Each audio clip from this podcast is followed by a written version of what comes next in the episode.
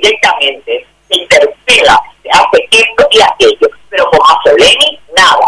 Señores, que yo sepa, acá hay gente que fue ministra, eh, eh, que, fue ministra y que fue ministro, creo que hay muchos más.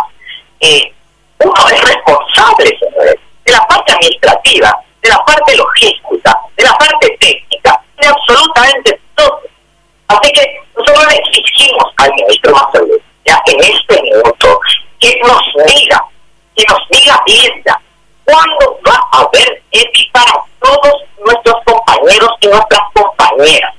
Y le exigimos que esté eso. ¿Y cuál es esto?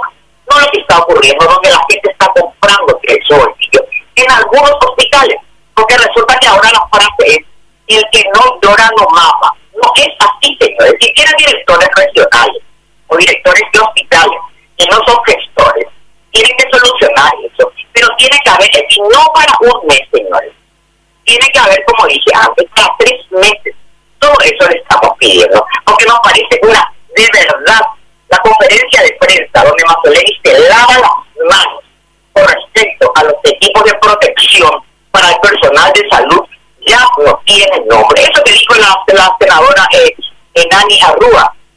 ¿Ustedes creen que los médicos, las enfermeras, los bioquímicos, les pasa algo con su vocación de servicio? No les pasa nada, señores. Más de que se sienten indefensos, ¿verdad?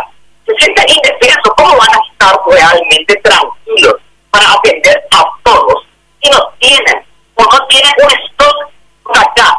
Tienen que tener un stock de tres meses porque eso es lo que va a ocurrir si tenemos un brote. Entonces, nuestro, yo no sé, ya nuestro repudio ya, presidente, momento, al gerenciamiento de la parte de lo que tiene que ver con la logística de protección del personal sanitario, de la organización de algunos servicios. Hay excepciones, por supuesto, y supuestamente el ministro dijo que él es rector, es rector, así que incluyendo al Ministerio de Salud, al IPS, al sector privado también, que tiene la obligación de reportar, porque eso es por ley.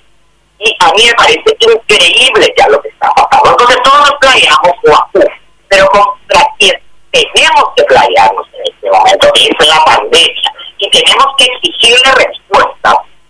Yo le quiero perdonar a Mazzoleni y ya aviso, no quiero que se lo cambie al ministro de ninguna manera pero creo que es momento que el ministro les dé, nos dé explicaciones a nosotros y le dé explicaciones a la ciudadanía de muchas cosas que pasaron y que pasan dentro de su ministerio, sobre todo con lo que tiene que ver, reitero, con los equipos de protección, con procesos administrativos que son escandalosos realmente a esta altura del campeonato, porque si tenemos estos señores, es, es, si tenemos esta calma, es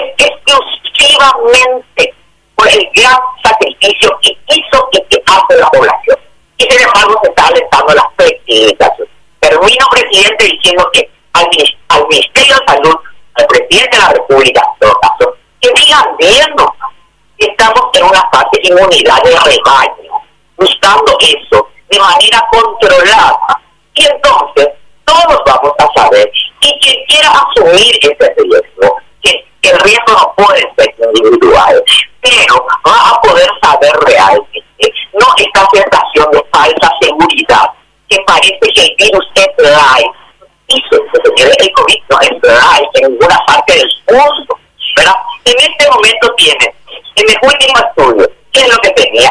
Sí tiene una, una carga viral baja, pero eso cuando el virus se mueve, se mueve, se mueve, ahí adquiere su eh, característica habitual, que que empieza a transmitir a partir de 1 a 3. Y no sabemos ni siquiera cuántos asintomáticos y lo que ahora ellos presentan como la gran cosa vamos a hacer en la comunidad. Eso es protocolo, señores. Se les toma el test a los que tienen síntomas, a los sospechosos, y se hace búsqueda activa para poder saber efectivamente cuál es el porcentaje de circulación del virus. Eso no es algo, no es un invento, es protocolo internacional que nosotros no estábamos cumpliendo. Ahora, otra pregunta es, no estábamos cumpliendo porque no tenemos stock suficiente de PCR, no nos podemos quedar en julio o en agosto sin eso, o no estábamos cumpliendo porque hay unos que claro, que deciden sobre otros qué se va a hacer o no se va a hacer. Presidente, ya, y, ya termino. Y están dos pedidos que imponen, presidente. sobre esto y reiterando un poco por lo que dijo el senador, de lo que dijo el senador Patrick de lo que de la durísima, durísima intervención de la senadora Desiree Martí,